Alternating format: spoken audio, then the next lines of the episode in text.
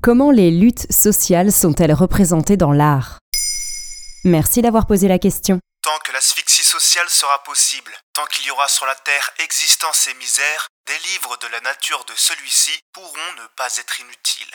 Cette citation est tirée de la préface des Misérables, l'un des plus grands chefs-d'œuvre de Victor Hugo. Une phrase qui résonne avec l'actualité de notre époque. Gilets jaunes, Black Lives Matter, réforme des retraites, marche pour l'écologie, quoi qu'on en dise, la révolte sociale est dans l'air.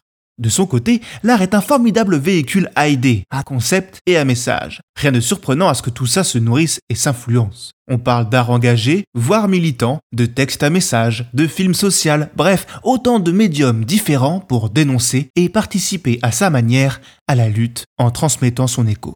Et si nous revenions dans cet épisode sur quelques œuvres marquantes qui ont mis les mouvements sociaux au cœur de leur histoire? Nous avons cité l'évidence en introduction, Les Misérables de Victor Hugo de 1868, un roman ayant sans doute participé à asseoir l'esprit révolutionnaire français dans la mémoire collective mondiale. Une quinzaine d'années plus tard, un autre auteur panthéonisé, Émile Zola, se frottera à l'exercice en dépeignant une longue grève générale de miniers. Il s'inspire de celle d'Anzin qui se déroulait au même moment, c'est-à-dire en 1984. Paf, ça donne Germinal, nouveau chef-d'œuvre. Mais il n'y a pas que les livres dans la vie. À la même époque, Jules Adler, considéré comme le peintre des humbles et des révoltes populaires, tout aussi naturaliste que son collègue écrivain Zola, c'était la mode à l'époque, réalise La Grève au Creusot en 1899. Un tableau devenu à son tour référence dans l'illustration des mouvements sociaux qui ont animé la fin du 19e siècle.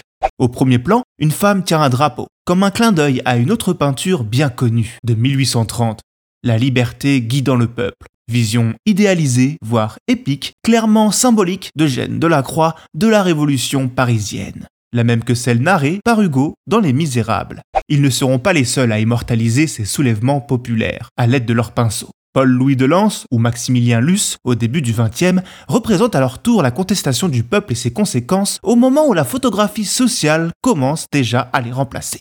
Et plus récemment, le cinéma s'est aussi emparé du sujet, non? Souvent résumé à des drames sociaux, le cinéma français a, il est vrai, souvent mis en scène les manifestations. Jusqu'à très récemment avec La fracture de Catherine Corsini en 2021, un film qui se déroule durant les marches des Gilets jaunes. Ou encore plus récemment avec Nos frangins, sorti en décembre 2022. Et c'est sans parler bien sûr des adaptations historiques des œuvres littéraires susnommées.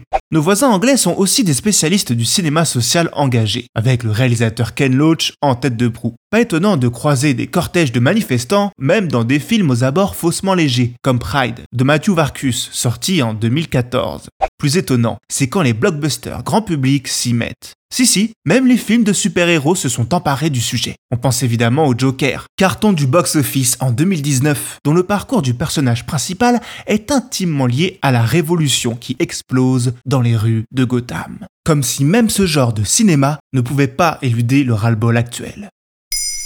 Maintenant, vous savez, un épisode écrit et réalisé par Jonathan Oppard. Ce podcast est disponible sur toutes les plateformes audio. Et si cet épisode vous a plu, n'hésitez pas à laisser des commentaires ou des étoiles sur vos applis de podcast préférés.